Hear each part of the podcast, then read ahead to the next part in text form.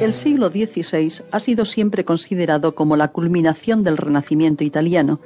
En él brillaron nombres indiscutibles como Leonardo o Rafael que han quedado grabados para siempre en la historia del arte.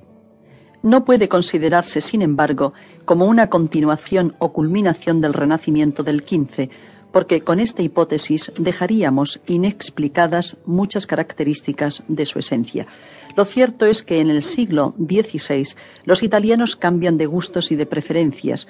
Solo en algunos aspectos el siglo XVI fue culminación del XV, mientras que en otros encontró normas nuevas que poco o nada tienen que ver con el siglo anterior. Uno de los hechos más importantes es la tremenda revalorización del artista italiano en el siglo XVI. Hauser ha demostrado sin duda alguna que hasta el siglo XV el pintor era considerado como un artesano notable y bien dotado, pero incluido dentro de los oficios manuales y por lo tanto despreciado socialmente. A partir del XVI este concepto va a cambiar netamente y el artista pasa a ocupar un lugar respetado casi venerado a la altura de los grandes aristócratas de la época. No podemos olvidar la anécdota del César Carlos recogiendo el pincel a Tiziano mientras posaba para él. El pintor, el artista en general, pasa al primer plano de la atención social y ya no se valora solamente su obra, sino su personalidad, su genio. Es decir, se valora más lo que puede hacer que lo que ha hecho, lo que le queda por hacer que lo realizado, sus posibilidades que sus actos. Causante de este profundo cambio en la mentalidad social italiana fue la renovación del neoplatonismo en la Academia de Marsilio Facino. El concepto platónico del genio como un hombre inspirado por Dios se impuso entre la sociedad nobiliaria y burguesa. El culto al genio mejoró las condiciones materiales de vida de los artistas, pero provocó una gran soledad en torno a su persona. Los llamados genios fueron aclamados y mimados en todas partes, ya veremos el ejemplo concreto de Rafael, hasta que llegaron a creerse enviados por la divinidad para comunicar el goce estético a los mortales. Una vez poseídos de esta idea, fueron aislándose de los demás, incapaces de recuperar el humilde lugar que ocuparon hasta entonces. Hay muchos estudiosos y estudios sobre esta idea de genio y el efecto psicológico que produce en las conciencias. El genio se sabe superior puesto que la parte más escogida de la sociedad sobrevalora su producción. Al sentirse superior se siente incomprendido. Cualquier hombre sufre la misma experiencia de soledad y aislamiento en la vida, pero no le da tanta trascendencia. La figura del genio se va gigantando en Occidente hasta desmesurarse en el 19 y 20 con hombres como Baudelaire y Rimbaud.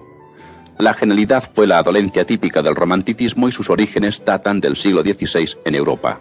A pesar de las cuantiosas ayudas que los mecenas italianos, papas y príncipes, derrocharon con los genios del XVI, la tremenda ambición artística de estos, otra característica del genio, les empujaba a obras inacabables que frustraban su carrera y les hacían vivir una existencia angustiosa. La angustia, concepto surgido en el XIX y pulimentado en el XX, era para los artistas del XVI una experiencia viva para la que aún no tenían nombre, como se ve palpablemente en los versos de Miguel Ángel. Otra de las características del XVI es su mayor carga de idealismo y subjetivismo.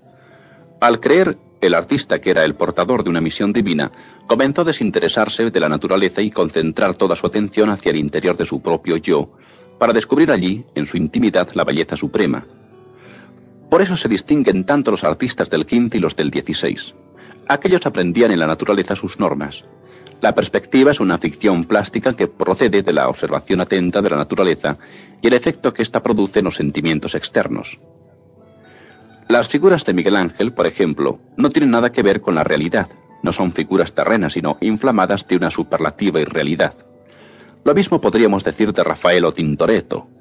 El arte del XVI es eminentemente idealista, es decir, pretende reflejar no la realidad de las cosas, sino el modelo supremo al que éstas se deberían ajustar para que el mundo fuese bello. Otra característica del pleno renacimiento, como también se llama al siglo XVI italiano, otras veces aparece como alto renacimiento, es la poderosa personalidad de sus artistas que no admiten parangón ni seguidores.